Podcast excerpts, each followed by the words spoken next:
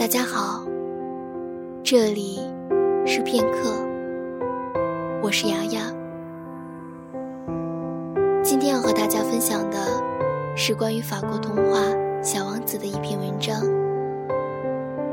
我是那只等爱的狐狸，在大学图书馆尘土飞扬的旧书库中，一本古旧薄薄。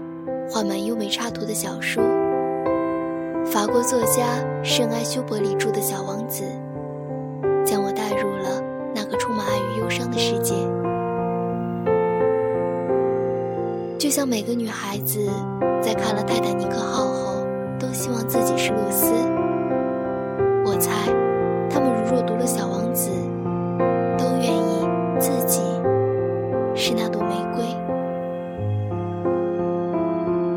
从最初到现在，我只觉得自己像那只狐狸。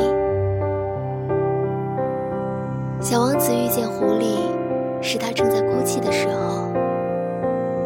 小王子因为难过，请狐狸陪他玩狐狸拒绝了：“我不能跟你玩。”狐狸说：“我还没有被驯养，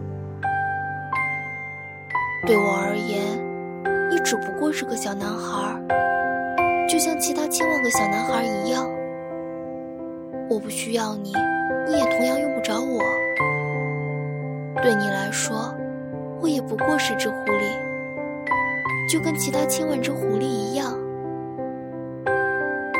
然而，当你驯养了我，我们将会彼此需要。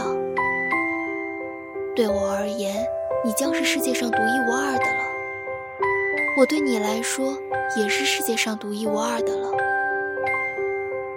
驯养就是建立某种联系。如果你驯养了我，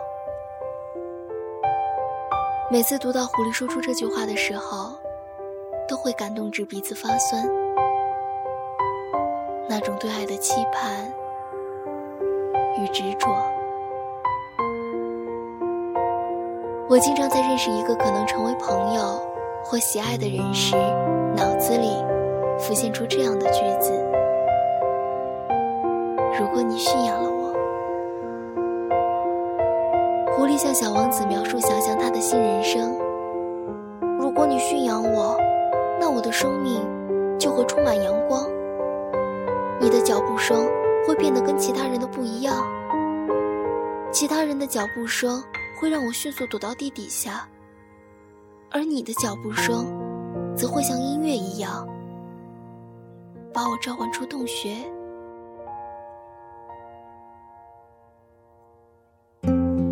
小王子驯养了狐狸，可是小王子还是离开了狐狸。对于像狐狸这样的人来说，生命中其实也已经不是很介意，一定要把什么攥在手心里。那你还是什么都没有得到吧？小王子说：“不。”狐狸说：“我还有麦田的颜色。”多么美好的感觉啊！只要你曾经被驯养，这个世界。就不再是原来的样子。懂得“驯养”这个词后，我从此不再计较生命以往和将来的得失。无论是爱情还是友谊，可能是我总是在失去。可是谁不曾已经，以及将要失去些什么呢？从童年时美丽的发夹，到终了时。我们的生命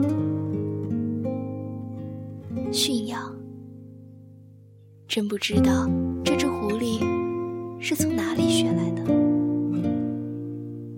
而现在又教会我。于是，在我的生命中，从此多了一种靠着驯养建立起来的联系，对我，可能是友谊。也可能是爱情，但无论如何，我在去追求的时候会有这样的心态。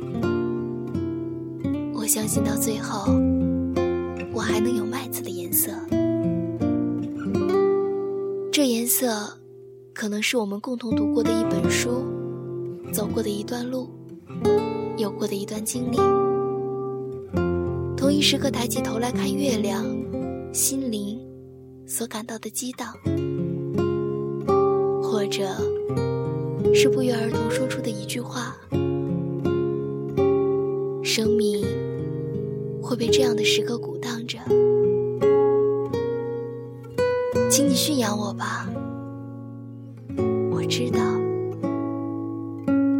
那是爱的声音。我是那只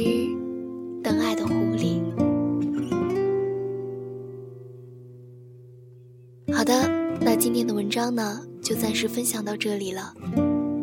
片刻听，用声音交换世界。我是雅雅。我们下期再见。